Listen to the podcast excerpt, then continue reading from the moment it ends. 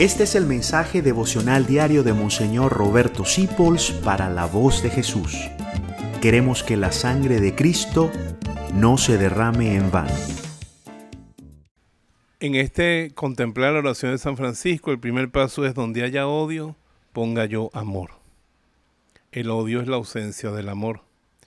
Y el único mandamiento que Jesús nos dejó en la tierra fue ámense como yo los he amado. No podemos conservar ningún odio, ni siquiera nosotros mismos. Te parecerá raro, pero hay gente que se odia ella misma. Los perfeccionistas, las personas que somos escrupulosas y perfeccionistas, a veces debemos descubrir que nos estamos odiando nosotros mismos y Dios no nos odia, Dios nos ama. ¿Por qué te maltratas? ¿Por qué te odias tanto que a veces te metes en vicios, te metes en dependencias? Con personas que te hacen daño, valórate. Si tienes odio por ti mismo, siembra amor. Y odio hacia los demás, ámalos, no aceptes el odio. Han habido momentos en mi vida en que hay personas que me han hecho daño y de verdad me ha dolido. Hay cosas que me han hecho terribles que no me han dolido nada. Pero cuando se han metido con la gente que yo amo, cuando se han metido conmigo, yo he sentido odio. ¿Qué tengo que hacer? Inmediatamente reaccionar amando como San Martín de Porre, que es un ejemplo de esto. San Martín de Porre era dominico, pero con corazón franciscano, como todo dominico. Y lo odiaba mucho un señor en el convento español que lo llamaba perro mulato.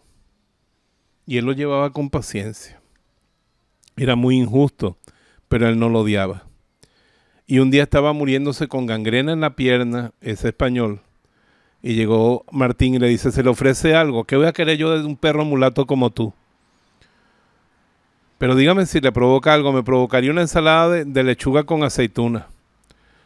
Bueno, Martín salió, pidió limosna, compró la lechuga, la aderezó, le puso las aceitunas y el hombre estaba tan débil que no se la podía comer y le dijo, si usted me permite a mí que yo se la ponga en la boca y se la dio. Y a medida que se comió la ensalada, la pierna se curó y desde ese momento no lo volvió a llamar perro mulato. Vinche mal, vence al mal con el bien, decía San Pablo. Vence al mal con el bien, no dejes que el odio anide en tu corazón. Lo puedes sentir, pero recházalo y conviértelo en amor. Y dale amor, porque dice San Juan de la Cruz, donde no hay amor, siembra amor y cosecharás amor.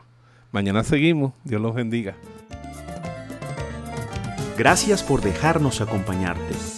Descubre más acerca de la voz de Jesús visitando www.lavozdejesús.org.be.